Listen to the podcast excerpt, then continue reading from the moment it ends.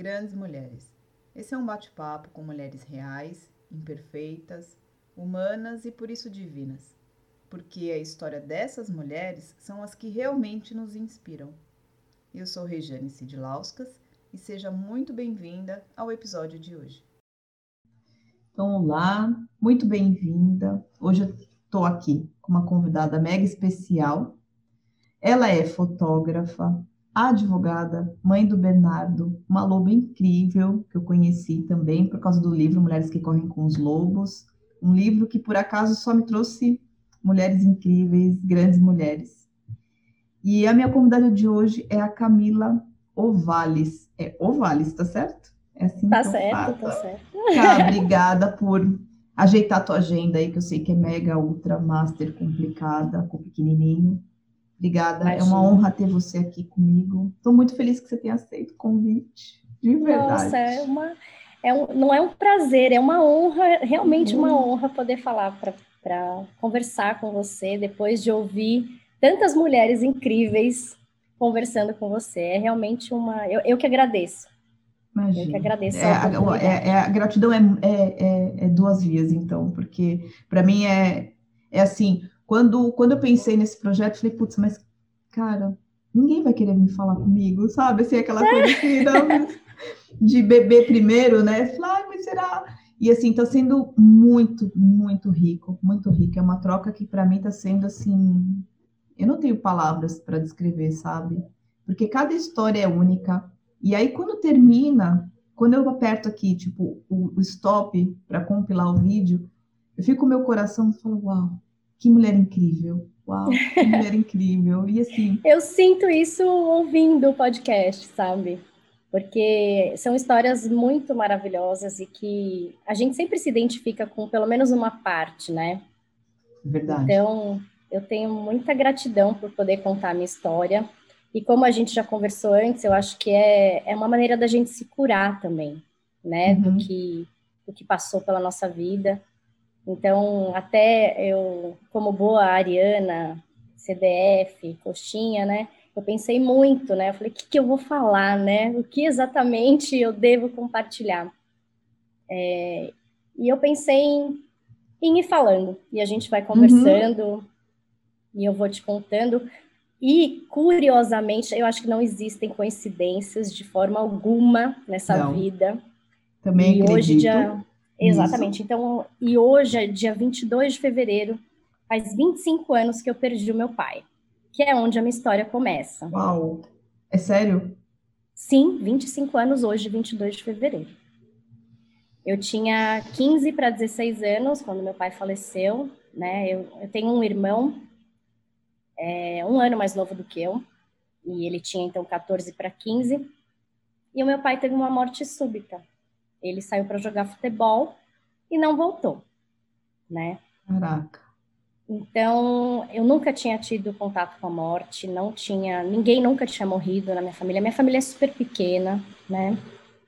E foi muito chocante, foi muito devastadora a morte do meu pai para mim. Assim, foi muito foi muito devastadora, porque eu era muito próxima dele. Hum. Né? A minha casa era era meio dividida, assim. Eu era super parecida com meu pai, né? Extremamente objetiva, extremamente CDF, certinha, sabe? Corretinha, uhum. né, né?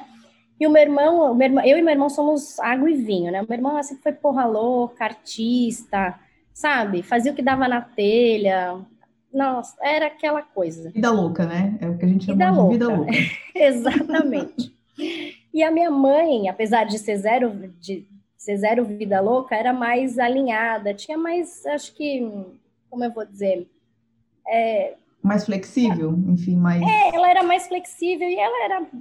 A minha mãe sempre achou. Eu tinha, eu tinha uma relação muito complicada com a minha mãe, né? Porque ela, ela sempre achou que eu não precisava de nada, porque, como ela mesma dizia, eu não fui criança, eu nasci com 10 anos, ela falava. Uau! É, eu, e eu não fui mesmo, eu não fui uma criança que brincou, uma criança que se divertia, criativa. Não, eu era uma criança que queria crescer. Eu queria fazer 18 anos, eu queria ser adulta. Quer dizer, você teve uma, uma infância, assim, zero quase, e uma, uma adolescência meio que precoce, uma vida adulta precoce também, enfim. Já nasceu Sim. com uma maturidade especial, né? Sim, eu sempre fui muito madura, muito, muito mais madura do que se esperava, né? A minha mãe me alfabetizou com três anos e meio, em casa. Caraca. Porque eu era aquela criança que você mostrava o que você queria e eu fazia. Entendeu? Você... Super inteligente. Eu era. Era? Deve ser ainda, cara. Deve ser ainda, olha lá. Então, mas eu acho que eu tive. Esse, esse foi um processo meu também, né? Porque é, era difícil para mim também ser a criança que brilhava, né? Porque eu era a criança que brilhava, a criança que fazia tudo certo. Eu não, eu não tinha espaço para erro, né? Eu, eu converso com meu irmão muito hoje, né? Após a, a morte da minha mãe recentemente. E eu falo, ele, ele dá risada. Meu pai, eu chegava em casa, eu tirava 9, 9, meio, 10. Eram essas minhas ah. notas. Quando eu chegava com 9,5, meu pai falava, nossa, parabéns, mas por que 9,5 e não 10, né? E eu, eu levava aquilo numa boa. Eu, eu achava que um absurdo que ele me falava, né? Eu falava, meu, 9,5, tá ótimo, tá maravilhoso. Mas ele, mas o meu irmão não era assim. E eu era assim porque eu estudava muito, né?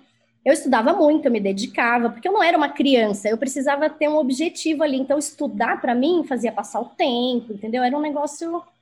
Era outra dinâmica. O meu ah. irmão odiava estudar, entendeu? Então, e ele tira, ele odiava estudar, ele não estudava e ele tirava sete. Então, eu sempre entendi que ele era muito mais inteligente do que eu. Eu sei, para mim sempre foi muito claro. Mas para ele não. Sabe?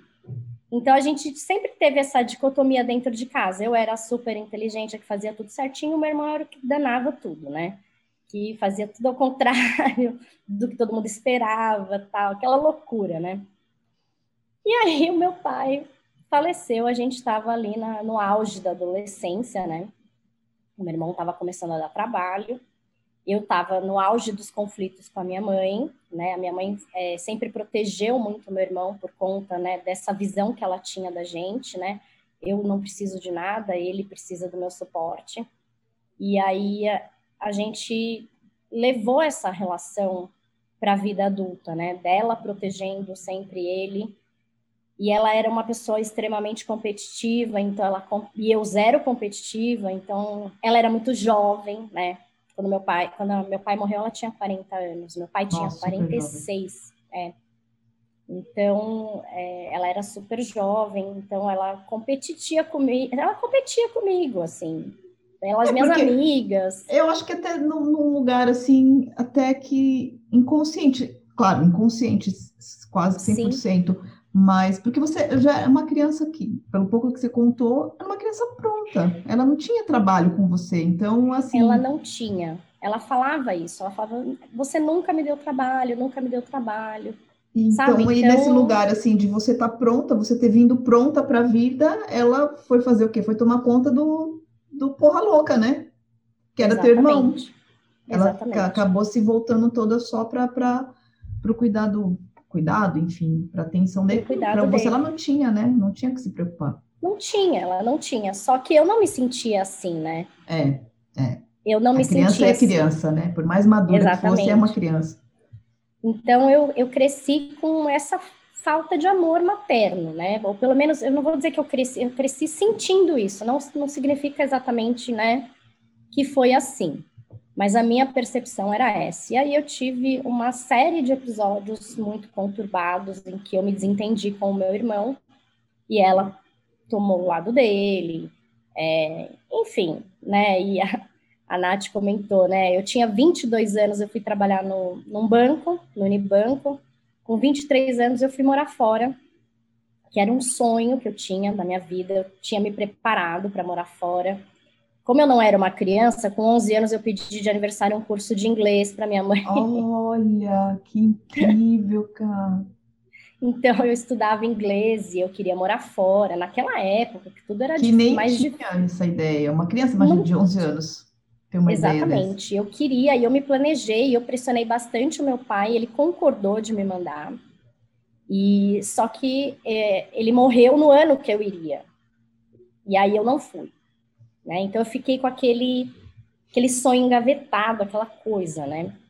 E aí eu fui trabalhar, e a, e a vida é muito curiosa, né? Eu, eu fui fazer direito, é, meio desacreditada, meio sem saber, meio perdida. Meu pai tinha acabado de morrer, fui fazer vestibular. Falei, ah, vamos, vamos, quero fazer promotoria, né? Quero fazer uhum. Ministério Público, carreira pública sólida, né? Garantida. Deu tudo errado, né? Porque aí a minha mãe, a minha mãe, a minha mãe era uma mulher super independente, trabalhava fora, tudo mas toda a administração da casa do patrimônio era ficou a cargo do meu pai. Então, quando, ah. meu, pai mor é, quando meu pai morreu, a minha mãe simplesmente não administrou. Então, com cinco anos da morte dele, a gente estava falida, a família quebrou, sabe? Uhum. É, também acho que muita, é, é, assim, não é nem só o fato da administração, Caio, eu acho que é muita coisa, né? Perdeu muita assim, coisa. Assim, perder um marido, perder um pai, numa situação, por exemplo, de uma doença, é difícil. Mas, assim, é, a doença meio que vai preparando a gente para o pior. Agora, de uma morte Exato. súbita, cara, é... não é para qualquer um. Não, e hoje, hoje eu tenho 40 anos, eu vou fazer 41 em abril. Ela tinha 40 anos quando ele morreu. Uhum. Então, hoje eu, eu olho para trás, assim, eu falo, meu Deus do céu. Insano, né? Insano. Insano uma mulher que. Exatamente. É, uma, uma mulher que, que casou cedo, né? Como todas Sim. naquela época e viveu, imagina, 18 anos com meu pai entre namoro e casamento, né? E aí se vê sozinha com dois filhos adolescentes, né? Então, assim. E aí, mas, e, e, e foi aquela coisa, né? E aí, acho que foi a partir daí, quando, minha, quando ela quebrou, que ela sentou na mesa e falou assim: Olha, quebrei, acabou, acabou o dinheiro, não sei o que, que eu faço. Eu tive que meio que assumir também. Então, tá, então agora a gente vai fazer assim, né? E eu tinha 21 uhum. anos, né? Então aí senta, faz a coluninha da despesa, a coluninha da, entendeu? Da entrada, da receita. Pô, eu tinha 20 anos, né? Fui pega super de, sur de surpresa, enfim. E aí, dois anos depois, eu estava trabalhando num banco e fui convidada por um acaso, assim. É, é, é, eu falo que não existe coincidência, mas esse eu acho que foi, sabe? foi meio no por lugar acaso. certo na, na, na hora certa.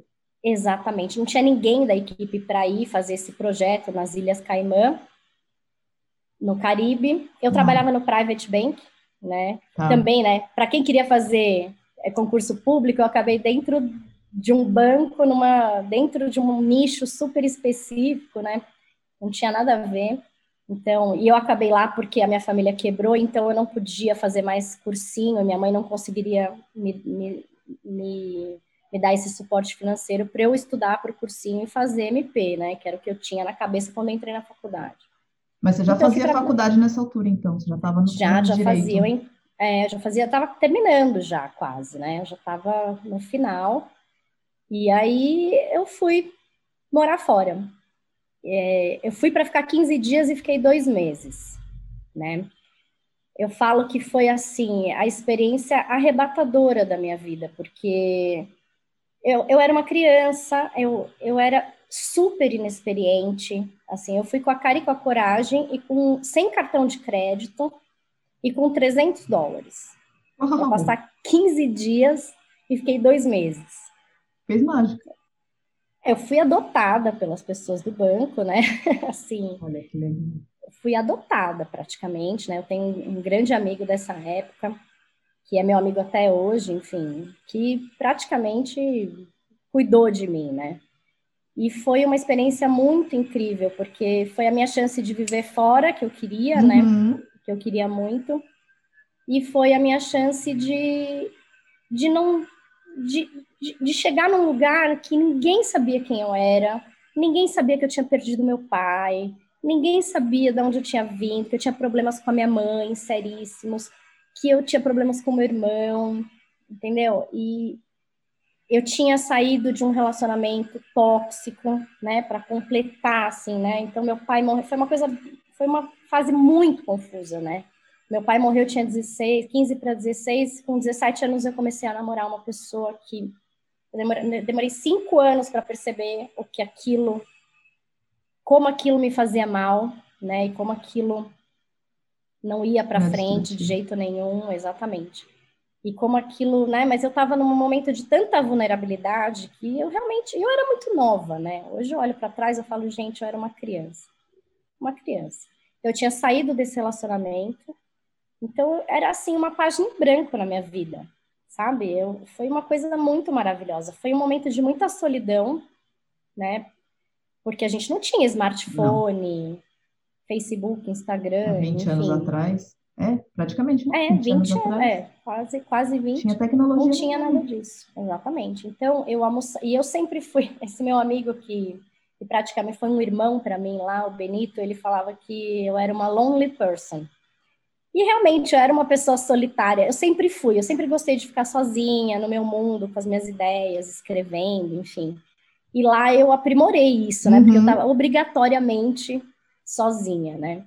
Então, eu almoçava sozinha, eu jantava sozinha, né? Foi um, foi um mergulho, assim, foi muito bom sair da, daquela, daquela máscara, daquela construção que todo mundo tinha de mim, sabe? Então, foram dois meses muito ricos para mim, né, com relação a isso. E aí eu voltei, é, voltei, passei mais uns, uns anos no banco, é, mudei, fui para uma consultoria, é, saí do banco um pouco, era um, é, o ambiente de trabalho era muito pesado, eu era é. muito nova, era bem complicado. Aí fui trabalhar numa consultoria menor, também não, não foi muito bem o que eu, o que eu queria, acabei voltando para banco em outras, né, em outras áreas, né, eu sempre trabalhei em área de suporte, nunca trabalhei no jurídico, tá. até que, e aí eu eu acabei nesse meio tempo casando, né? Eu não posso falar que eu conheci o Rodrigo, porque o Rodrigo era amigo de infância do meu irmão. Olha aí. Então, é, eu, eu, já conhecia o Rodrigo há muitos anos, né? A gente namorou um tempo, ficou separado, voltou, a gente tinha as nossas questões, enfim. Mas casamos, né? E eu, e eu sempre com essa relação conturbada com a minha mãe, né? Com essa relação conturbada, eu não me sentia amada, eu sentia que ela protegia o meu irmão, e, e eu sempre falei para ele e para ela, eu, eu trato você como igual, ela não te trata como igual, né? A minha bandeira da desigualdade ali era essa, que eu tratava ele como um adulto capaz, e ela não. E essa relação permeou todos os meus relacionamentos, né? Eu não queria ter filhos, porque eu achava que essa relação era muito difícil, como que eu podia ser mãe se eu nunca tive mãe, eu não me sentia amada pela minha mãe, né?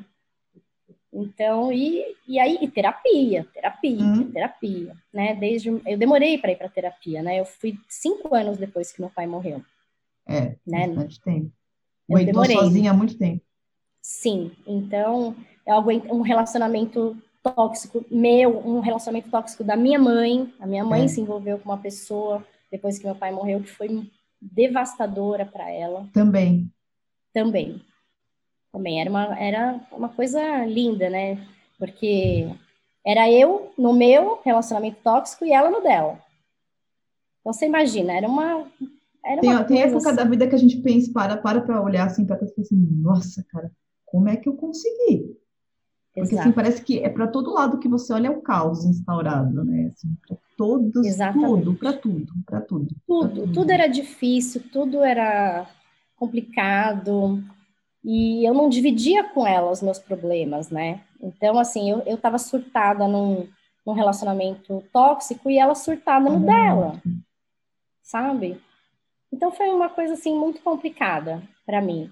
Mas, com muita terapia, né? E a minha terapeuta falou: nossa, você decidir casar e você decidir ter um filho é uma cura, né? É uma cura. É, não é a primeira vez que eu ouço é, uma mulher dizer isso. Ah, vindo de uma relação que eu tive, ou com a mãe, ou com, enfim, ou vendo a mãe, não às vezes nem a relação com a própria mãe, mas vendo o sofrimento da mãe diante de uma dificuldade parecida com a tua, porque às vezes tem famílias que o pai não, não morre, mas vai embora e deixa a mãe com três, quatro, cinco filhos para se virar sozinha. E as mulheres acabam Sim. escolhendo não ter filho por medo, né, Cá? Por medo de passar pela mesma coisa, por medo de viver o mesmo. Porque, por mais que a gente seja criança, a gente percebe tudo que está acontecendo ali. Depois, quando não, é adulta, é que vai sabe. fazer, né? Vai tricotar Sim. todas as cenas. Mas é, é muito traumático. Não, e a gente sabe, né? E, e você vai percebendo aos poucos, porque como tudo aconteceu, eu era muito nova, eu também demorei muito para entender tudo isso. Então, eu lembro, assim, de uma conversa que eu tive com meu marido, eu nem lembro se a gente já era casado, eu acho que a gente nem era casado ainda, que o meu marido vem de uma família imensa, né? Quatro irmãos, quatro homens. A minha sogra, uma santa, uma santa mulher, que vai diretamente para o céu, porque nenhum deles foi tranquilo, sempre foram da pá virada, os quatro, e é uma santa. E então ele, ele falava: Eu quero ter quatro filhos. Eu falava: Você tá louco? Não, você tá maluco, imagina. E aí um dia ele me deixou tão nervosa que eu falei assim: Olha, o negócio é o seguinte: olha, ainda que eu topasse isso, eu, eu, só, eu só posso ter dois filhos, porque eu só tenho duas mãos, eu só tenho dois braços, não tem como eu ter mais. Aí ele olhou bem para minha cara e falou assim: Mas eu tenho mais duas. Olha. Mas na minha cabeça ele não estaria lá, porque o Olha. meu pai não estava, e não por opção, né? Então ali eu entendi que, tinha, que eu tinha uma questão muito forte ali, né? Do eu vou ter que enfrentar a vida sozinha como a minha mãe enfrentou. Porque a minha relação com a minha mãe sempre foi essa dicotomia também, né? Eu, a gente tinha uma relação muito difícil, eu não me sentia amada, né? mas eu tinha muita admiração pela forma como ela criou a gente, por ela ter ficado viúva tão nova, sabe? Por ela ter tentado reconstruir a vida dela, apesar da escolha é, equivocada na uhum. época. Eu sempre dei muita força para ela para ela tocar a vida dela, uhum. entendeu? Eu falei, meu, eu não quero ser um problema, né? Sabe aqueles filhos que, ai, não, a mãe não pode namorar. Não, eu achava que um absurdo. Acho que, não, tem que tocar a vida Depois mesmo. também tão nova, né? Caramba. Né? E não tem nada tão a ver. Nunca, nunca entendi muito bem, né? Acho que Independente sabe, da pai, idade, né? Independente que, né? da idade, sim. Mas, mas contava muito, né? Eu falava, meu, é muito nova, né? E aí eu percebi que eu tinha essa questão, enfim.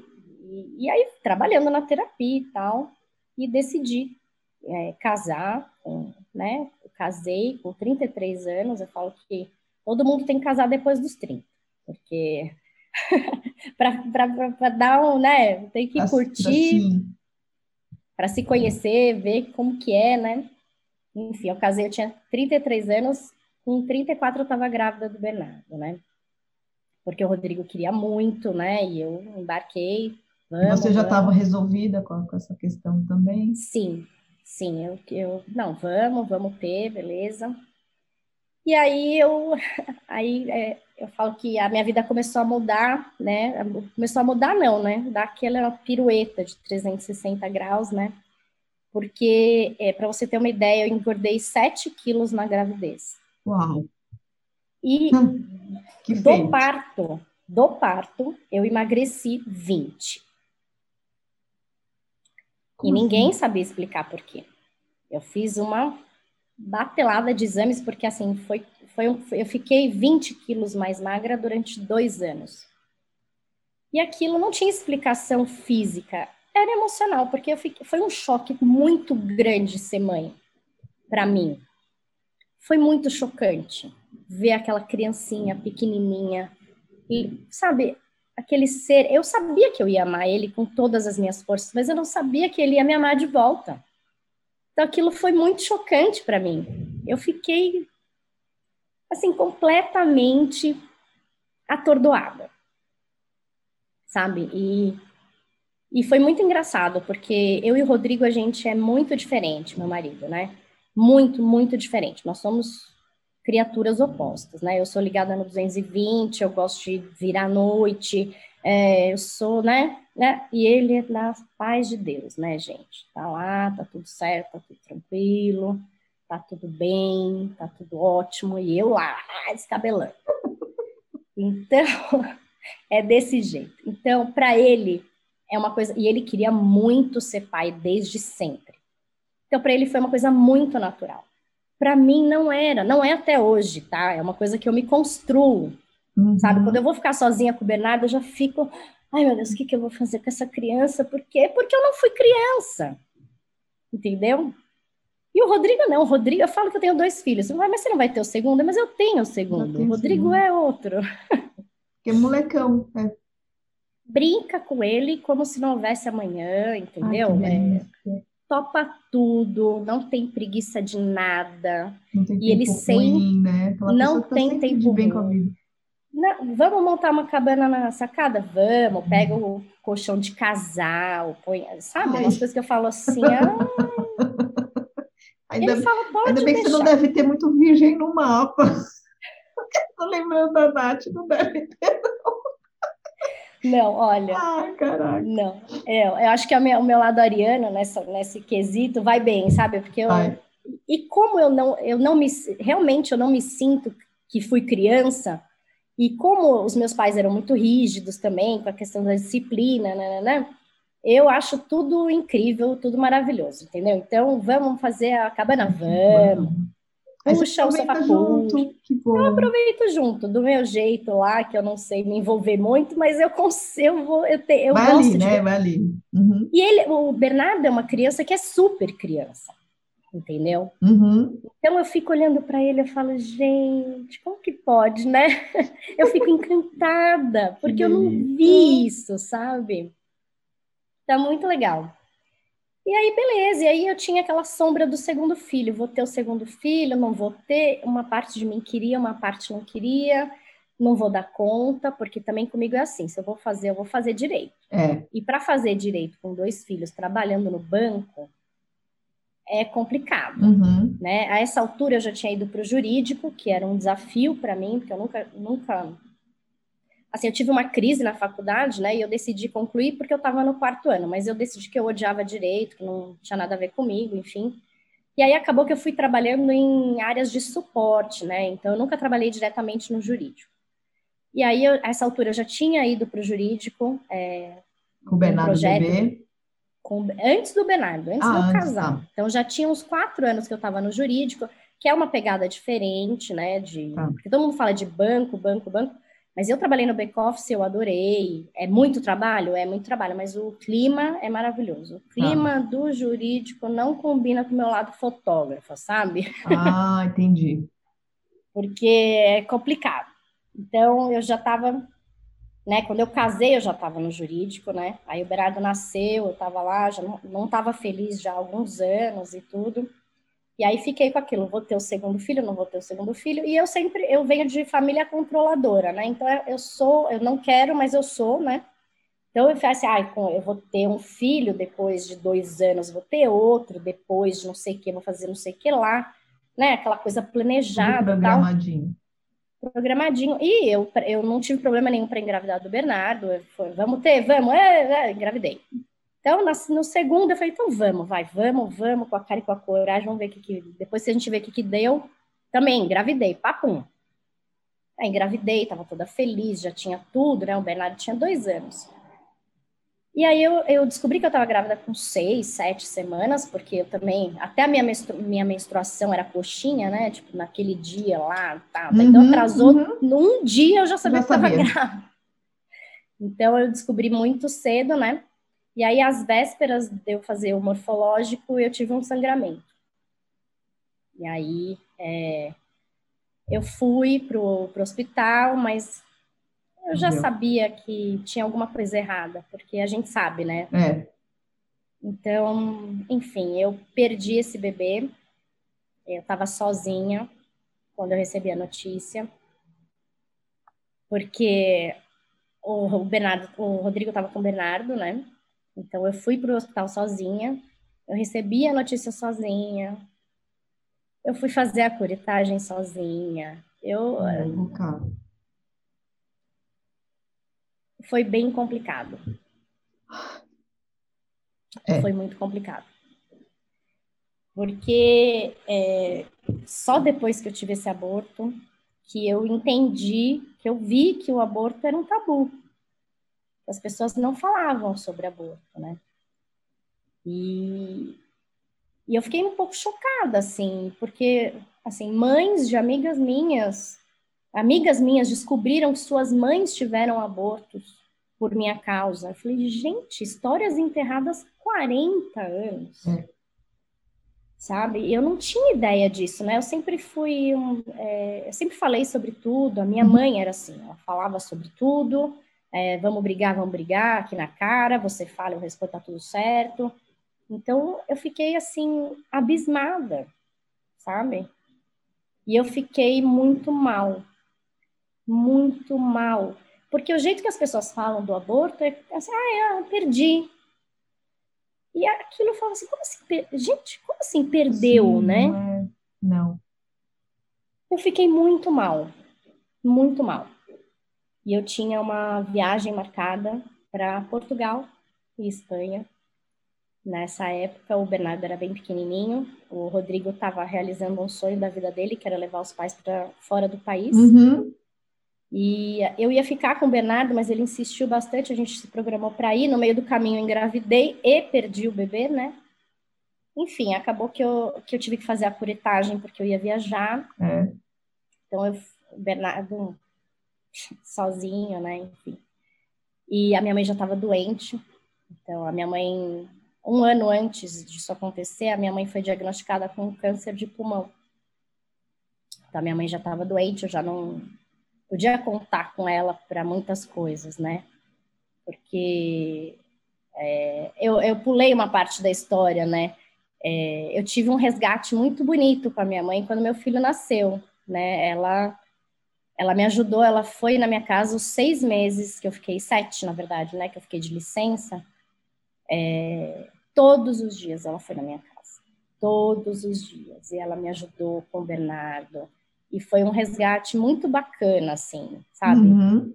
Foi muito legal. E quando o Bernardo tinha um ano e meio, mais ou menos, um ano antes de acontecer essa segunda gravidez, ela foi diagnosticada com câncer de pulmão já num estágio muito avançado. E aí, assim, era isso, né? Era minha mãe doente, eu perdi esse bebê. Dois meses depois eu fui demitida do banco. Ah. Ah. A gente ri, né, Camila? Porque... Não, tem que rir, tem ah. que rir, o Regi, porque assim, eu olho para trás e falo, meu Deus do céu. Caraca. Acabou, tá? Eu falo para todo mundo, não, não acabou, nem, nem começamos a, o espiral. Eu falo que foi um espiral. Já, meu estômago já tá aqui assim brown, né? Já fica com é, nó. É uma coisa é, meio, sei lá, confusa, mas eu fui demitida, mas assim, sendo bem honesta, eu tive 15 minutos de tristeza e uma vida toda de alegria, porque eu já estava bem feliz, ah, okay. sabe? Já não então, mas mais, foi já... um... É, okay. não, já não era, não dava mais. É ruim bem... quando acontece os casos que a pessoa ainda tá, curte e tá progr... tipo, Sim, fazendo uma progressão gosta. de carreira, que gosta, e aí, toma... é aí não. Aí, não, então, então, no então meu tá, caso eu tava pior, bem... Né? É, eu tava bem estagnada, e o casamento e, e, a chegada do Bernardo mexeram muito comigo com relação a essa questão da profissão, Sim né? Eu não via muito sentido em deixar o meu filho na escola o dia inteiro para ir fazer uma coisa que eu odiava, né? Então eu estava numa Sim, então assim. Aconteceu é... exatamente isso comigo, Camila. Exatamente. A Luísa estava com um ano e meio. Exatamente. Essa frase tua, exatamente. Ponto. Perde o sentido, porque você fala, meu, que. Só que eu não fui demitida, eu pedi demissão, então é, então, você vê, eu falo que eu sou uma criatura a ser estudada, porque não, eu não tomei a decisão, eu fui demitida, né? Hoje eu tenho vontade de abraçar minha gerente, porque eu falo, meu Deus, né? Não, alguém tinha que tomar essa decisão por mim. Mas eu, eu vinha de acontecimentos muito duros, né? Então, assim, o, uh, o nascimento do Bernardo foi incrível, mas foi uma revolução na é. minha vida, né? Me, me deixou muito, muito sensível, né? Me, na verdade, assim, eu, eu rezava todos os dias para o meu marido me amar, porque eu não era mais aquela pessoa que ele casou.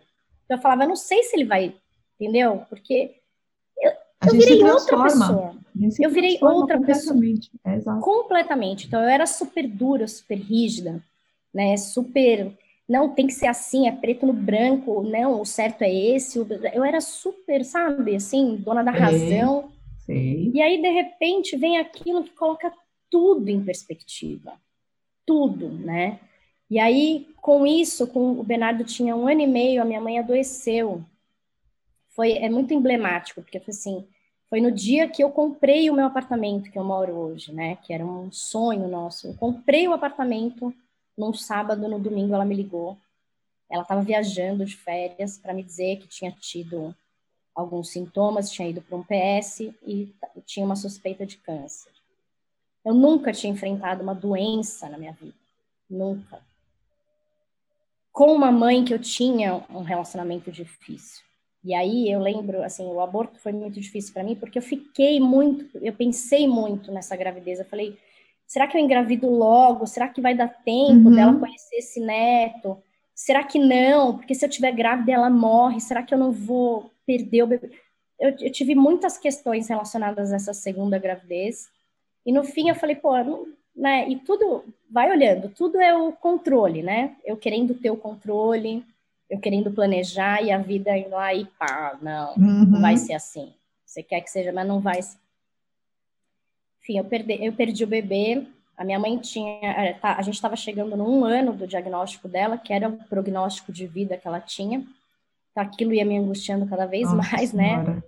Minha mãe vai morrer, minha mãe vai morrer. E.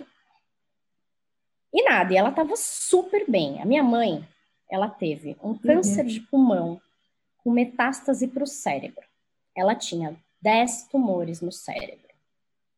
Ela não tinha um sintoma. Uau! Ela não tinha um sintoma, nem do câncer no pulmão e nem do câncer no cérebro. Ela morreu sem ter nenhum sintoma. Ela morreu de uma complicação de uma quimioterapia que ela estava fazendo. Então, ela não teve sintoma. Então, é, ao mesmo tempo que a gente sabia que ela ia morrer, a gente não via isso. Ela estava ótima. Vivia ela, bem. Ela, ela vivia bem. Ela passava mal com a químio, é, mas ela vivia é. bem, né? Então eu perdi esse bebê, foi muito difícil. É, eu fui fazer a curetagem sozinha. Ela foi lá me encontrar depois, apesar da situação, uhum. né? E passou. Aí, uns três meses depois do aborto, é, um pouquinho mais, uns quatro, cinco meses depois do aborto, por acidente, eu fui diagnosticada com aneurisma cerebral. Por acidente, porque não, você também não tinha. Por acidente. Eu tive uma dor de cabeça muito forte, que depois os médicos disseram que não tinham absolutamente nada a ver com esse aneurisma, mas que me levou ao PS, né, para o PS do Sírio-Libanês aqui em São Paulo, uhum. e o neurologista de plantão me virou de ponta cabeça por causa dessa dor. Eu nunca tinha tido enxaqueca, nunca tinha tido nada disso, então eu tinha uma dor muito pontual na cabeça. E aí ele me diagnosticou com aneurisma cerebral. Meu filho tinha dois anos e meio, eu tinha 37 anos, a minha mãe estava morrendo de câncer, eu estava desempregada e eu tinha um aneurisma cerebral. Então, eu passei muitos momentos de solidão na minha vida. Caralho! Mas esse. Eu acho que esse foi o mais desesperador. Sabe por quê? Porque. Acho que sei. Porque eu perdi meu pai, eu tinha 16 anos. E aquilo definiu a minha vida, por mais que você não queira ele definiu a mulher que eu me tornei. Eu me uhum. tornei uma mulher mais forte, talvez mais fria, talvez mais racional, mais dura. Você precisou se defender, né, Cá? Você precisou Exato. criar uma defesa muito grande aí dentro. E aí eu, eu, eu tive muito medo de morrer. Não por mim, porque, enfim, é claro, dá medo, né? Claro. Mas, Mas eu pensava no meu filho, eu falava, gente, como que vai ser isso, né? Como que vai ser? E foi um momento de muita escuridão na minha vida.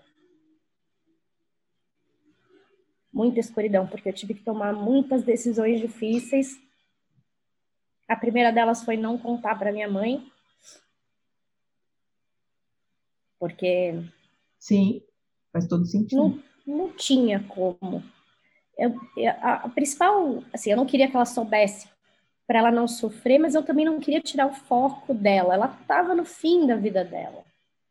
Né? Eu não queria que, assim, as amigas dela mais próximas eram como mães para mim. Elas iam se voltar para mim também. E eu não queria isso.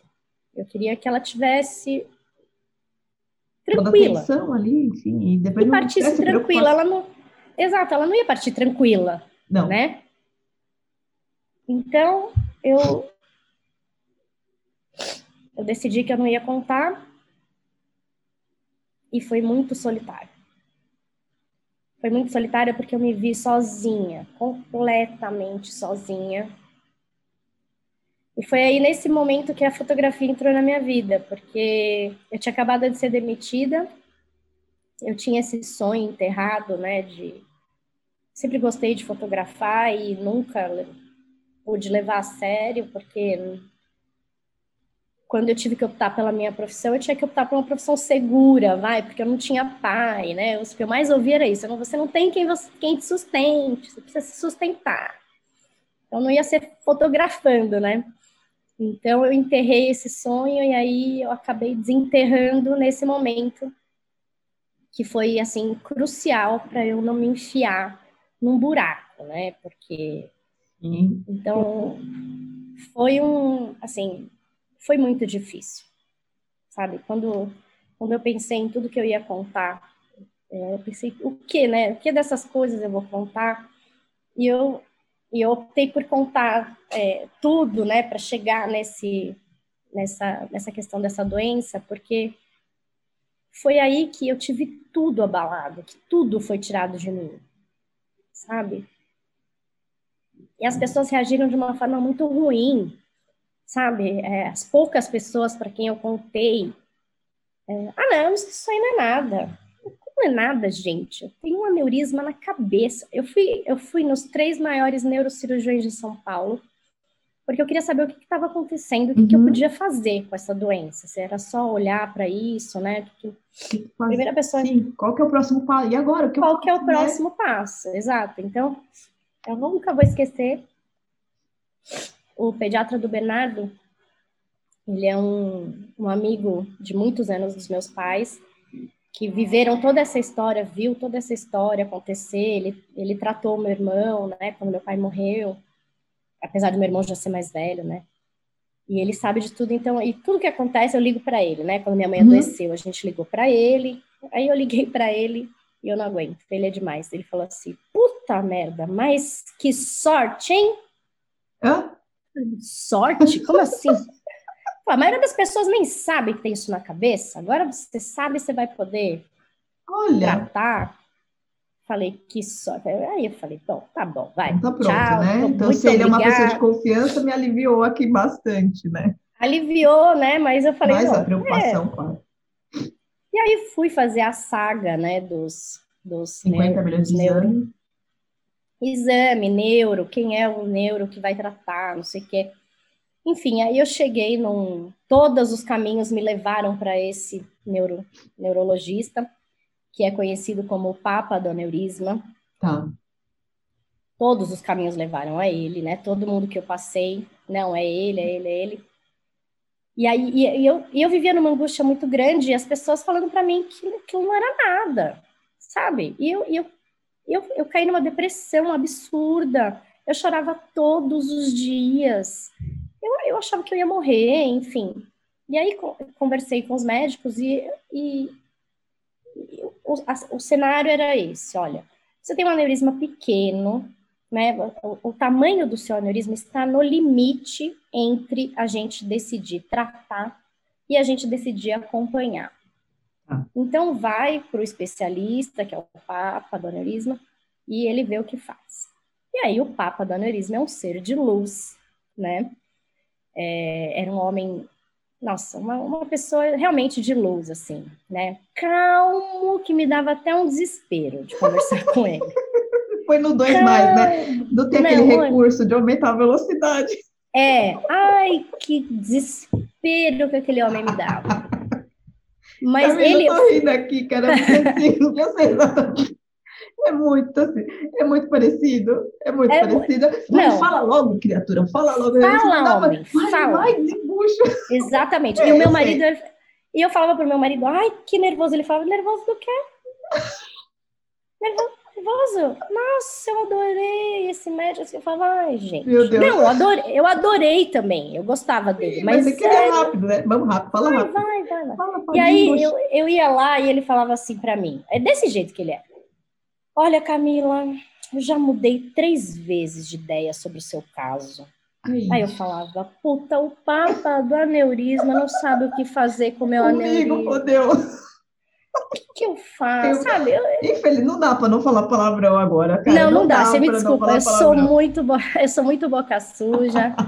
e assim, fudeu, fudeu tudo, desculpa, mas não dá. Eu, eu falava, meu, mas aí também eu falei assim, então eu não tô louca. Se o papa do aneurisma não sabe o que fazer com o meu aneurisma, né? Então. Sabe sim, se calhar, né? É, eu tinha conversado com um neurocirurgião que falou para mim é o seguinte, né? Eu falei para ele, mas e aí? O que que, que que é, né? Que que... E daí, se eu não fizer nada, o que que acontece, né? Porque eu sou assim, eu quero saber uhum. Aí ele falou é o seguinte, aneurisma é aneurisma. Pequeno, grande, é aneurisma. Claro que o grande tem mais risco, uhum. nananã, mas é um aneurisma. Quando um aneurisma rompe, você tem 30% de chance de óbito 30% de chance de sequela, 30% de chance de não acontecer absolutamente nada. Tá. Então, a gente estava falando de um risco muito pequeno, em torno de 1%, que era a chance do meu aneurisma romper, 1%, de dar uma merda fenomenal, né? Ah. Então, assim, a chance era pequena, mas a merda que ia dar, né? Sim, o aneurisma era perto, ficava perto do, do nervo óptico, então a primeira sequela que se pensava era no, na perda da visão.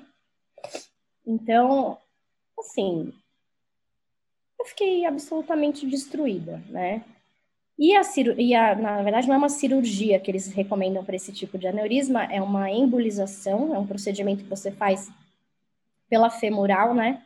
Sobe um catéter e coloca um stent no aneurisma para fazer ele murchar, né? Em poucas palavras, você murcha o aneurisma para ele não estourar. Né? E esse procedimento tem exatamente o mesmo risco de eu não fazer nada. Tá. Em torno de 1%. Os riscos desse procedimento era de eu ter um AVC. Extremamente invasivo, enfim, né? É, só não é mais invasivo que a neurocirurgia de ah, que eles falam que é cortar o crânio e tudo. De né? cortar o crânio, né? Que eles tinham absolutamente eliminado, né? Não, não justificava ah. o aneurisma, não justificava uma neurocirurgia, a não ser que desse alguma coisa errada durante a embolização. Tá. Então é aquilo para uma pessoa que está extremamente confortável tendo o controle de tudo. Você imagina o que era o se, e se, e se, e se, né? Então, e assim, as variáveis não terminavam, né? E as variáveis... Terminavam, não, terminavam. Assim, você tem... Se você não fizer nada, tem 1% de chance de romper. Se você fizer a embolização, tem 1% de chance de dar uma cagada monstruosa.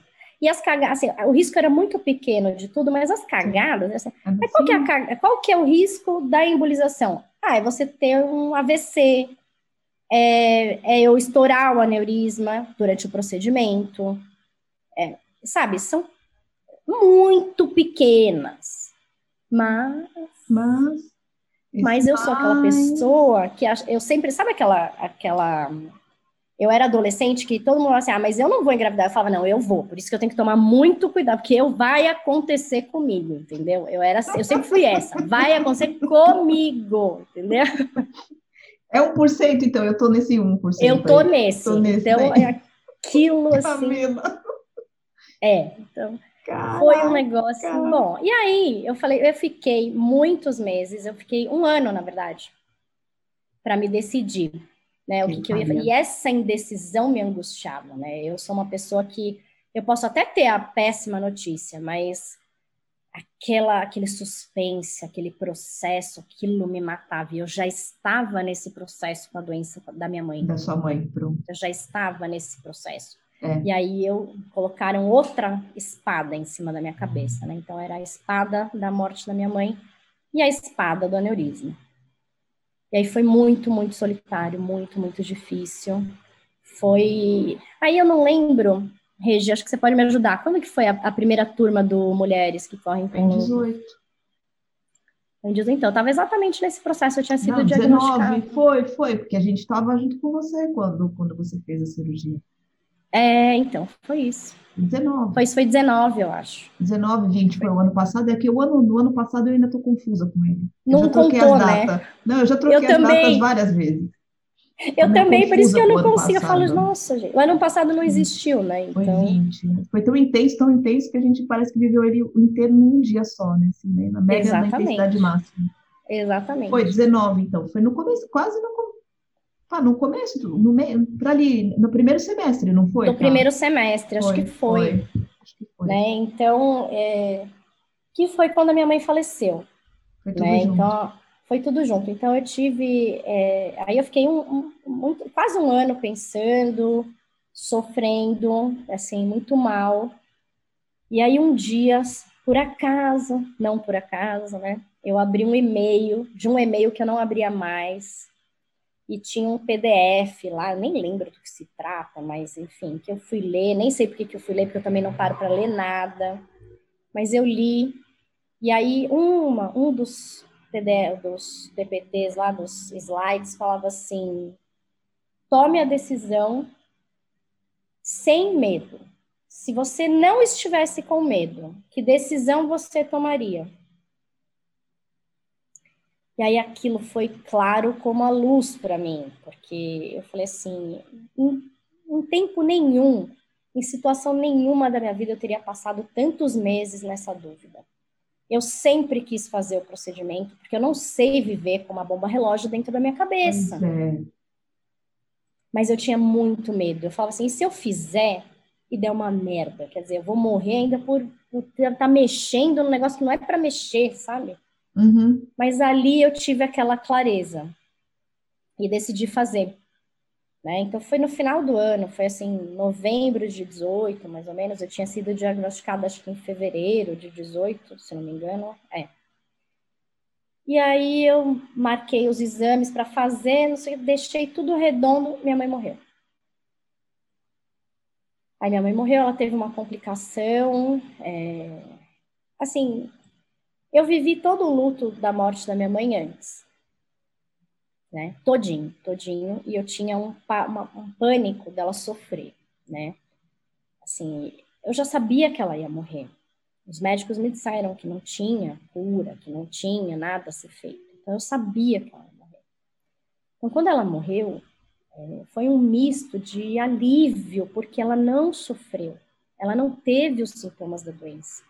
Ela não teve falta de ar, ela não teve confusão mental, ela não deixou de ser ela, ela era ela até o último minuto, entendeu?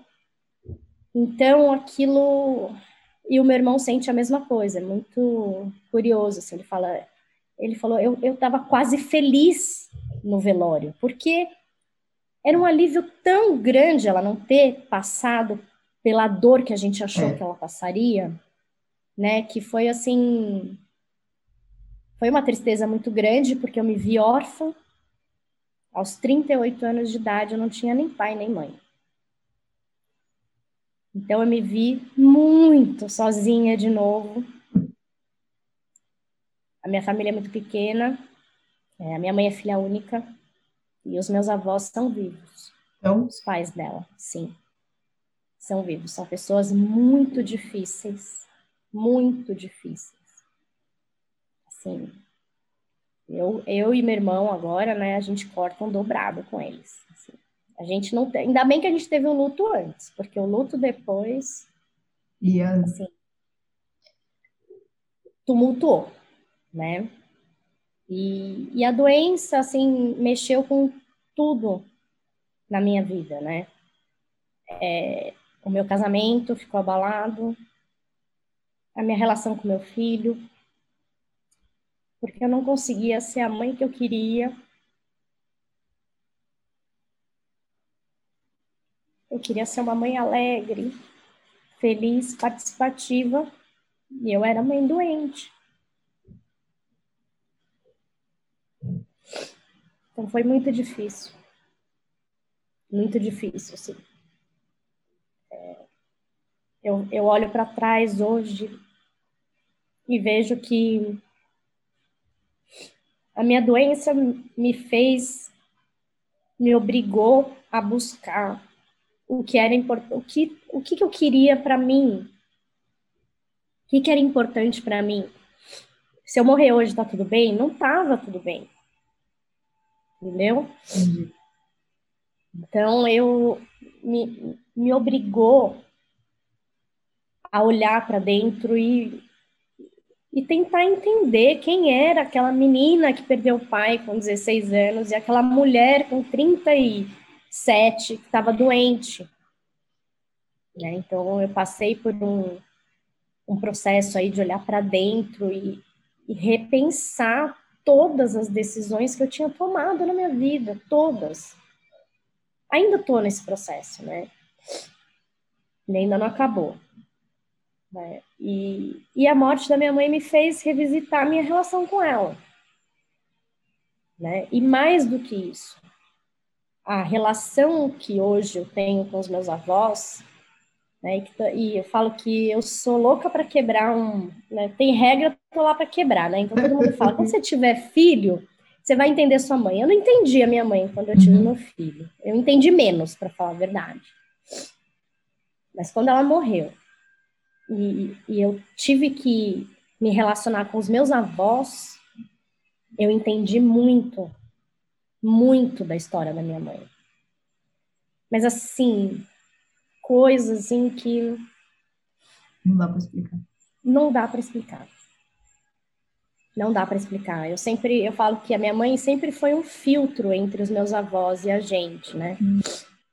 A minha mãe era filha única, os meus avós cuidaram da gente quando a gente era pequena, nós éramos muito próximos durante a infância, adolescência, quando meu pai morreu, principalmente, eles né, deram bastante suporte. Mas na vida adulta, a gente se distanciou porque eles eram pessoas realmente muito difíceis. E a minha mãe se interpôs ali como um filtro mesmo. A gente tinha aquela relação netos-avós, né? mais distante, né? E, e muitas coisas, até a própria relação da minha mãe com os meus avós, que eu nunca entendi, porque minha mãe era uma pessoa extremamente é, direta, extremamente correta, extremamente é, clara, e com os meus avós ela era zero isso, ela era, ela falava, ah, tá tudo bem, né, tudo bem, ah, mas isso aqui. Eu falo, mãe, mas não. É, desconversar. Eu falo, mãe, mas isso não tá certo, eles não podem fazer. Não, filha, deixa, deixa desse jeito. Esquece. E eu falava, mas o que, que acontece? Né? Eu não entendia por que, que ela tratava eles assim, né? Por que, que ela não que eu não entendi, eu até achava, eu, eu falava, não, tem um, uma coisa de gratidão aí, porque os meus avós foram, são pessoas muito simples, né? Uhum. De família muito simples. Minha mãe foi a primeira, ela, meu avô batalhou muito, a minha mãe foi a primeira da família a fazer faculdade, tá. né? Então, assim, tem uma história de luta e de muita batalha ali, e eu achava que era, tinha muita gratidão e tinha, mas era muito também da perso dessa personalidade difícil, de, de não, não, Hoje eu vejo, não adianta falar, entendeu? É, é.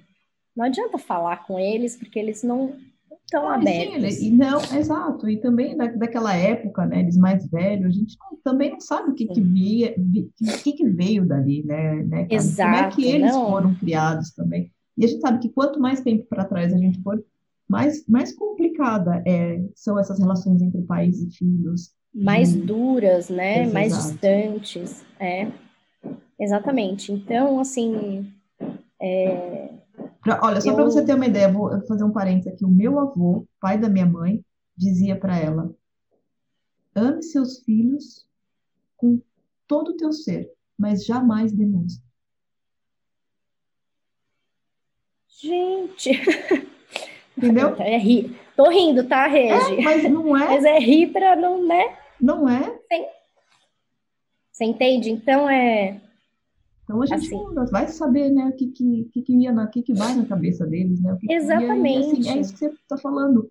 É, respeita e, e deixa estar, tá, aceita do jeito que eles são e, e assim, e daqui para frente sou eu, né? Daqui para frente é. sou eu.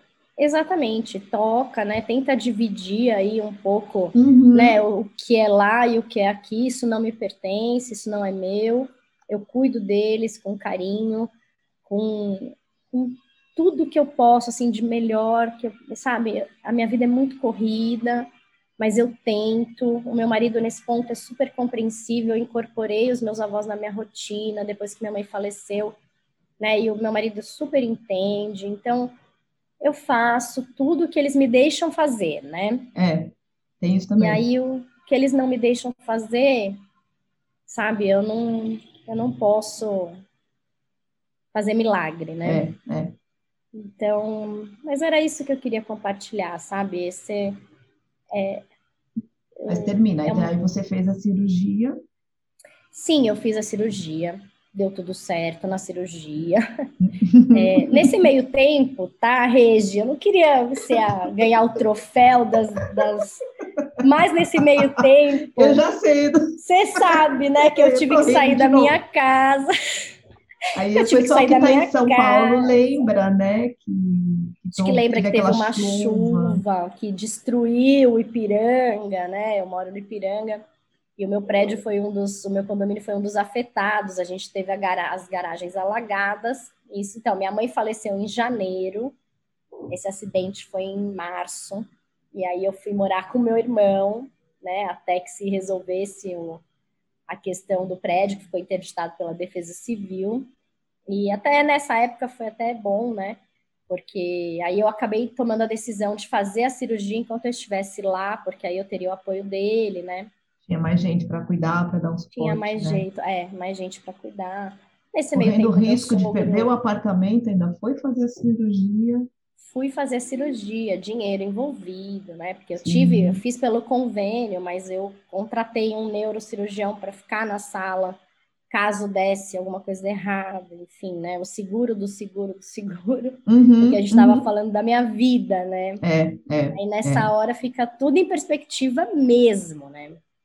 Então eu estava com esse problema do apartamento, decidi fazer a cirurgia meu sogro teve um problema de doença muito sério que afastou meu marido da, ali da, da nossa teve convivência. Teve que dividir teu marido também, né? Sim, porque que... ele teve ele teve que, que se envolver bastante nessa questão do meu sogro.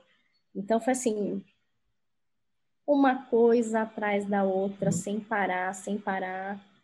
E assim, agora eu sinto que eu estou começando a colocar a cabeça para fora desse furacão, sabe? E mas é mas é um processo que não acaba, né? Não acaba. É, eu a gente fica marcada por essas experiências Sim. muito dolorosas, né? Mas eu tento sempre, sempre buscar isso, entendeu? O que que, o que, que a vida está trazendo para mim? O que que, o que que eu não estou enxergando? Porque foram quatro anos de experiências muito dolorosas, né? E às vezes eu falava, gente, assim, como que é isso?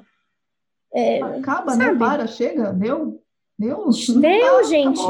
Desliga a torneira sabe, aí, pelo amor de não, Deus. Tava, não é sabe, aquela tava... que, tipo, desliga a torneira, alguém aí, pelo é, amor de tava Deus. tudo bem, gente. Até outro dia tava tudo bem, sabe? E aí, e, eu não sei, eu olho, eu olho para essas experiências, né? E eu sempre tive esse é, muito medo de, assim, o meu pai teve uma morte súbita que ninguém soube dizer o que aconteceu, né?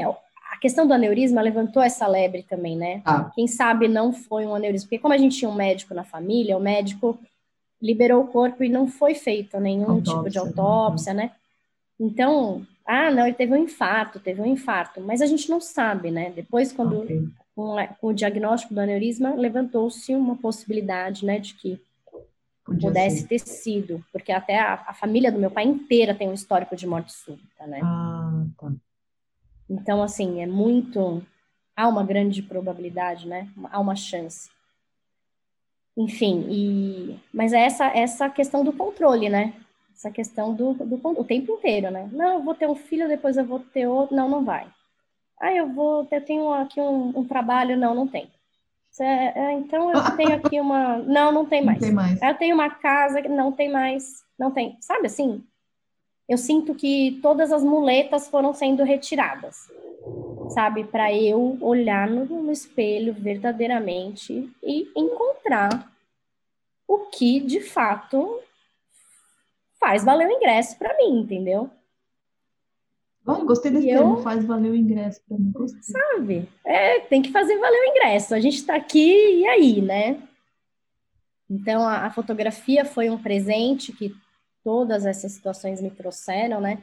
Porque foi um respiro, assim, eu fiquei dois anos... Resgate também, né? Que você falou que ficou um resgate. lá atrás. Sim, né? Daquela menina lá atrás que uhum. não pôde sonhar porque o pai morreu, né? Que não pôde realizar. Então, isso foi muito legal. Foi, foi muito legal eu, eu ver que eu era capaz de fazer uma coisa completamente diferente. Né? Assim, imagina, as pessoas falam, nossa, mas você era advogada, agora você é fotógrafa? É, sou. Uhum. Sabe?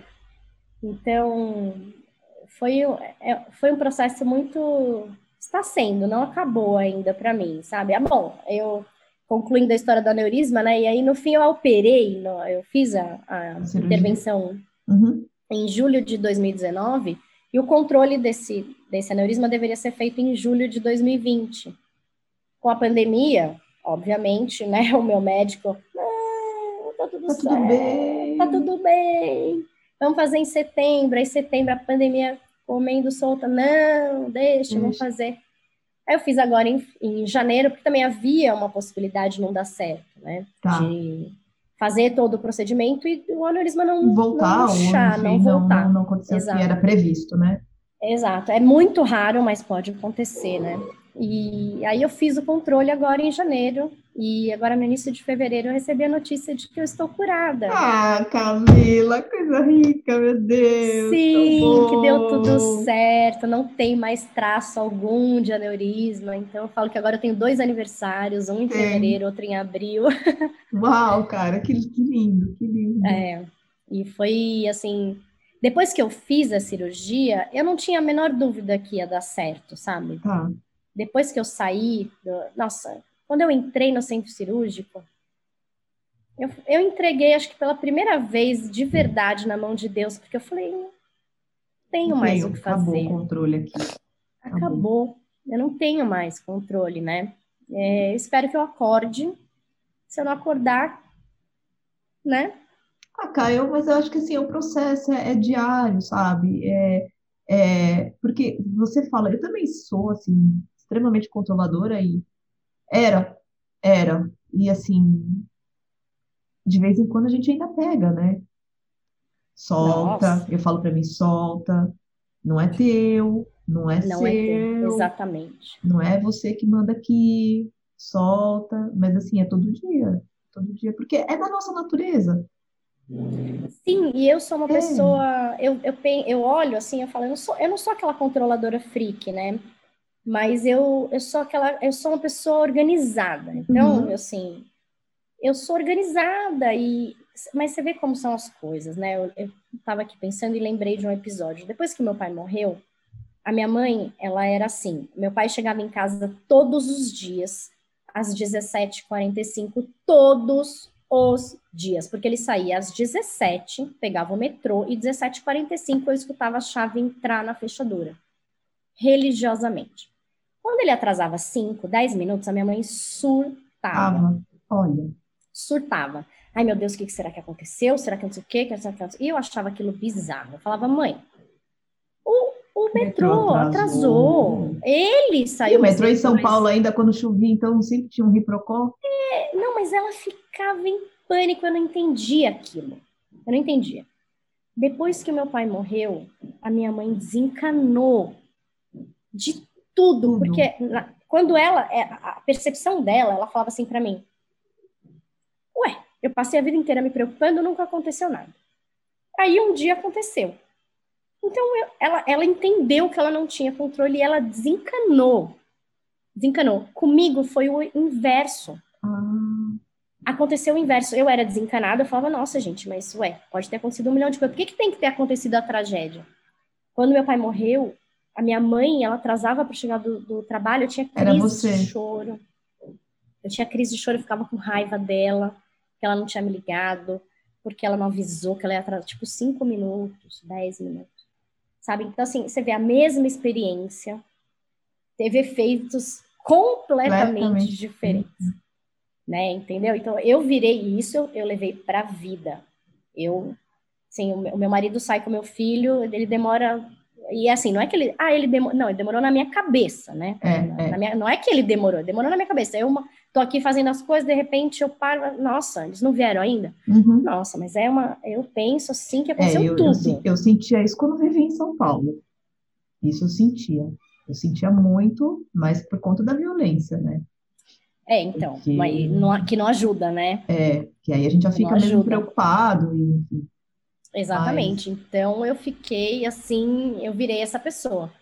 E eu tento me controlar, mas é, É. isso é uma sequela que ficou para minha vida, para minha vida, assim. Eu porque eu falo que aí eu aprendi que a merda acontece. Entendeu? A minha mãe aprendeu que acontece de qualquer jeito, você se preocupando ou não. Verdade. O que tem que acontecer, vai acontecer. Né? Exato. A minha mãe aprendeu isso. Eu aprendi que acontece. Tá. Entendeu? Acho que porque eu era muito nova, sei É, lá. né? é. Mas, e aí eu fiquei com isso pra vida. Então, e, a- e aliado a, a minha, aquela questão da minha personalidade, que eu falei, né? Se vai acontecer, vai acontecer comigo. Então, assim, ah, se tem um aneurisma. Ah, mas é 1% de chance. Não, mas vai acontecer, né? Então, É são questões que eu trato muito, assim, tento melhorar muito, tenho Uhum. muita consciência, porque eu sei que vai influenciar na relação com meu filho, É. né? Ah, no confio, no casamento, com- e com as relações no, todo, né, cara? No todo, mas- exatamente. Mas principalmente com você mesma, né? Porque a gente sente muito, né? Quando sai a coisa do controle, quando é, é, é muita frustração, é uma frustração atrás de outra, porque, eu, pelo menos para mim, ah, eu controlo, sei lá, XYZ, daí sai HJK, e aí o que fala? Para mim vinha esse lugar, assim, desse, desse controle, para mim vinha, tá vendo? Você não sabe fazer nada direito. A culpa é tua deu errado porque você não, não era, tipo, boa o suficiente. Mas para mim vem do outro lugar, assim, tá? Fora mais um outros tantos. Então, é a maneira como a gente vai reagir ao que acontece. Para mim era frustração por incapacidade. Esse É, e na controle, verdade, né? né? Quando você fala, eu fiz, eu fiz, queria que desse XYZ e deu ABC. Não deu errado, deu diferente, Deu né? diferente, mas para mim era como se tivesse dado errado, errado. porque não saiu do jeito que eu queria. Eu queria. É. Eu queria que saísse daquele jeito, porque foi aquele jeito que eu idealizei na minha cabeça que seria o perfeito para mim. Entende? Tipo assim, ah, eu montei ali um cubo, aquele cubo encaixa perfeito aqui no meu buraco. Daí eu controlo tudo para chegar naquele resultado do cubo no buraco. Daí o cubo não sai um cubo, sai uma esfera que não cabe no buraco. E aí o que que, que aconteceu? Toda a região fez tudo errado, tá vendo? É claro. Sabe? Umas É, coisas loucas fala- assim. É, a nossa cabeça é uma coisa complicada. É. É complicado. A gente tem que realmente tentar, né? Eu acho que ah, eu, eu, eu conversei com meu marido sobre isso ontem, né? Assim, e é uma coisa que a Nath sempre fala muito pra mim. Assim, por que, que você não é amorosa com você como você é com as suas amigas, com o seu filho, com o seu marido, né? Então, assim, você entende tudo, né? Não precisa sair tudo perfeito, porque quando você faz, tem que sair tudo perfeito. Né? E eu tava conversando com o meu marido sobre isso ontem, né? Que... E ele falou, nossa, eu não entendo. Você cozinha, fica tudo ótimo, maravilhoso, mas você implica que tal coisa não saiu. E, e realmente eu sou essa, entendeu? Que, nossa, mas tinha que estar perfeito. Mas por que que tinha que estar perfeito, gente? Não precisa, sabe? E eu aprendi isso em tantas esferas da minha vida, tantas, mas ainda eu ainda me cobro essa perfeição, mesmo tendo passado por tudo que eu passei, sabe? Mesmo tendo passado tantos sustos, né? Tantas reviravoltas, por que, por que não ser mais gentil com a gente mesma, É, né? é. A gente, eu sou muito dura comigo, muito dura. Eu espero que eu aprenda a ser diferente, porque eu queria muito ser diferente, sabe? Diferente assim, melhorar, né? Não quero ser Uhum. diferente, eu sou quem eu sou. Mas eu queria melhorar, eu queria ser mais gentil. E eu realmente, eu, eu aprendi a, tanto a, a aceitar as pessoas como elas são. Por que, que eu não consigo aprender a me aceitar? Né? Depois de tudo que aconteceu na minha vida, de tantos desafios, tanto, tanta dor, né? E ser uma pessoa foda como você é, né, Camila? Porque na boa, cara. Sério. Obrigada. Amiga, olha, de verdade, de verdade. Está aí. Assim, a gente sabe, com várias cicatrizes. Mas a gente também sabe que essas cicatrizes são peles mais resistentes. O Torres já contou pra gente. Sim. Assim, cara. É, olha, é não desistir, é assim, olha para você como se fosse um ser. Se fosse, sei lá, uma amiga tua que tivesse passado por tudo que você passou, o que, que você faria com essa amiga? É, que Daria um amiga é colo você. bem dado, sabe? Um Então, belo de um é. colo. E eu tô aqui, cara, de verdade, cara, de verdade, assim, com todo o meu ser, uma vontade tão grande, tão grande de te abraçar, você não tem ideia que eu sinto no corpo, Camila. Eu sinto no corpo, cara. E pensar que a gente era Nossa. vizinha. Loucura, Pois né? é. Ó, que, como o mundo dá voltas, né? Como um mundo pequeno, a gente era vizinha e nem sabia. Mas é isso, é isso, eu acho. que- Olha, mas eu vou te prometer esse abraço. Eu quero esse Cara, eu abraço. quero muito, muito, E eu vou buscar esse Muito. abraço quando acabar essa loucura aqui, essa pandemia, com certeza, porque, cara. olha, Você- Você mora no Ipiranga. eu moro. Ah, os meus Moro filhos estudavam no, no Virgem. No Virgem Poderosa. Aqui. Hã? Começou uma obra aqui, Ah, aqui em cima, um prédio novo, filhos, né? ei, meus filhos estudavam aí no Virgem Poderosa. Não sei se você está aí nessa região do, de Ipiranga. Ah, Esse, Não. esse colégio eu não me lembro. Não, Mas é, não ali, faz muito tempo que eu tô aqui, né? Eu Ah, sou então tá. originalmente lá da saúde, Da né? saúde. Mas eu, quando eu casei, tem sete, oito anos que eu moro aqui no Eu Ipiranga. morava em Catamarante. Mas era isso. Cara, foi Era isso incrível. Menina, menina mulher incrível que você é. Força. Se trate com mais amor. Dê colo para essa menina. Muito Eu colo. vou tô nesse processo, tô aprendendo a me dar um tempo, descansar. Eu tô tentando me para eu conseguir me reerguer completamente. Eu já eu achei que eu, eu consegui falar sem chorar muito. Já é um belo indicativo. Já, já. Mas é, eu ainda estou nesse processo de cura aí, de, de E passar assim, por quando, quando você estiver sendo muito rude com você, que você sentir que você estiver sendo muito rude, muito exigente, ouve o podcast. Ouve tua história de novo, cara, porque assim, na boa, nego, na boa. Na boa. É muita coisa, né? muito, É muito, e você, assim, tenho certeza que superou da melhor forma possível, da melhor forma que eu digo, assim, é, com a alma, assim, sabe? Tipo, nada, é, não vejo rancor, não vejo. Em todo momento que você contou a história, é, é muito doce.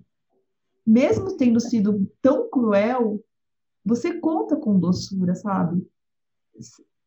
É uma, é uma sensação que eu tenho.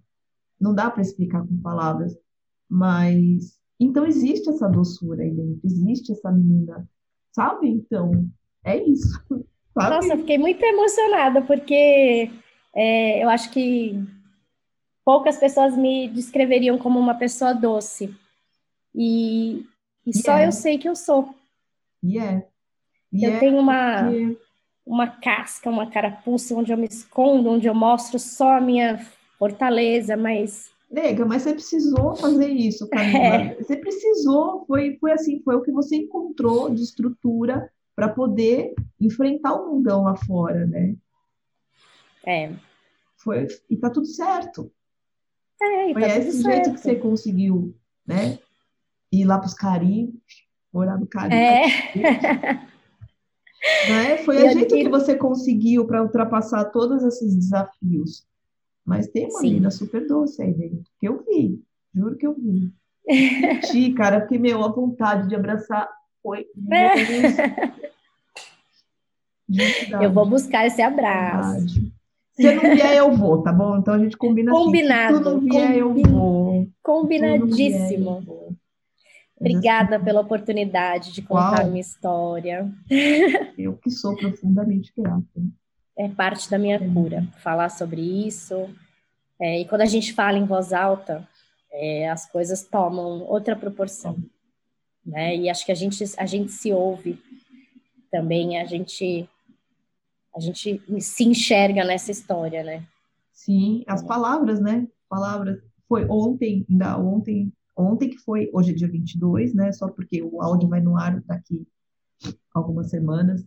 Ontem foi dia 21 e a gente fez um círculo, até a Nath participou também com a Roberta, e das palavras soltas, do poema da, da Viviane Mosé. Sabe qual que é? Não, não conheço. Não, depois, depois eu te mando. Eu vou pôr depois até nas descrições aqui. E que é da palavra, a palavra líquida, né? A palavra líquida, a palavra presa é tumor. E a palavra ah. líquida é a palavra que cura. E é isso, a gente fala, quando a gente fala, ainda até uma das meninas no círculo falou uh, qualquer coisa parecida com isso. Porque também é muita emoção, né? Quando você fica num lugar desse, que você ouve o outro e tal, a gente fica meio assim, meio. Parece que tomou um chá de cogumelo, assim, sabe? É, entra na história. aí. né? É, entra. É muito e aí é isso, cara, a palavra ajuda, né? Por isso que a terapia é tão importante. Porque Sim. você vai falar, você vai se ouvir, tá ali num lugar que não tem julgamento, que não tem que não tem nada, e, e, é, e é isso. Então, isso que você falou de quando a gente se fala, gente, quando a gente fala, a gente se ouve. É. Né? Mas foi é incrível, Camila. E me Obrigada. diz uma coisa, como fotógrafo, você também faz os trabalhos, seus trabalhos? Faço, faço. O que, que aconteceu, né? No fim das contas, no final de 2019, eu voltei a trabalhar com a consultoria. A minha, a minha carreira sempre foi, foi pautada nessa parte internacional, muito ligada ao Caribe, né?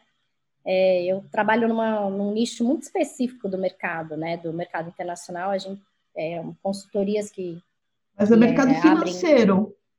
Ligado a Sim, ligado ao mercado financeiro. Tal, isso, financeiro. Isso. Tá, tá, é ligado ao mercado financeiro. A gente faz, é, são consultorias que fazem planejamento patrimonial, tributário para clientes de alta renda. Tá. E aí eu passei, acho que eu até comentei no começo, eu, eu trabalhei no banco, depois eu fui para uma consultoria onde eu conheci, é, eu conheci esse amigo meu que, que assim, a gente trabalhou lá um tempo, e aí ele saiu, abriu a consultoria dele.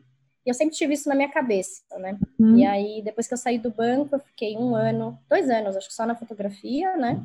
Estudando e fotografando. E aí eu voltei a trabalhar, mas eu trabalho meio período, meio, meio período estendido, como eu gosto de dizer, né? Eu trabalho é. seis horas. ah, então é, meio período estendido. Estendido. E como, assim, até pela, por eu ter filho pequeno, enfim, eu acabei enveredando muito para fotografia infantil, de festa uhum. infantil e, e fotografia, ensaio de família tal.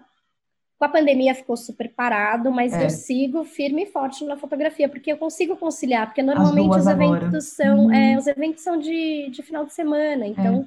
durante, eu sou a, a, a, advogada durante a semana e fotógrafa no fim de semana. Ah, é tão bom, e é, é, e é isso, né, assim, não precisa é. ter ou uma coisa ou outra. Dá para ser ou, e, e, dá para tudo, dá para curtir tudo, né? Exatamente. E aí você consegue equilibrar, né? Equilibrar. E eu consegui hoje, com esse trabalho que eu estou fazendo, né, nessa consultoria, uma coisa que eu achava que era impossível, que era trabalhar com pessoas incríveis, sabe? É, conseguir conciliar os meus horários, porque aí eu consigo dar atenção para o Bernardo, né, uhum. e participar da rotina dele sem parar de trabalhar, né? E, e ainda faço, a fotografia acabou sendo um, um complemento, né? Do, do ponto de vista financeiro, e, e, é onde eu respiro, né? Uhum. É onde eu coloco um pouquinho da arte que corre na minha veia, porque a arte ficou com o meu irmão. É, o artista completo ficou com ele, né? O artista então, completo é ele, é. Daí você Mas ficou com um pouquinho ali que, sou, que, que, que veio, né? Que veio. restinho ali eu fiquei e aí eu consigo trabalhar nessa questão da fotografia. Ah, Foi que legal, né? que legal. Então eu vou deixar no, no, no, nos comentários, nos comentários não, na descrição do áudio, tá. teu contato para quem quiser se interessar e tal. Ah, legal. Daí legal. tem o teu contato, o teu Instagram, é do Instagram, né? É do Instagram. Tem contato do Instagram, que Sim. aí fala ali com você. Então tá bom. Perfeito, combinadíssimo. Ah, incrível. Estou te devendo Obrigada. um abraço, você está me devendo dois. combinadíssimo, combinadíssimo. Tá. É Obrigada, Regi, mais uma vez pela, pela oportunidade de compartilhar minha história. Espero que, que traga luz, porque uhum. apesar das experiências serem diferentes, você saber que as pessoas as pessoas enfrentam suas batalhas e tá todo mundo enfrentando as suas batalhas e e assim, é isso. Obrigada muito, muito. Muito obrigada. Então ficamos aqui com esse episódio incrível da Camila. Obrigada a você que nos ouviu até o final. E lembrando que os próximos episódios, os episódios do Grandes Mulheres, vão ao ar uma vez por semana, a princípio às quartas-feiras.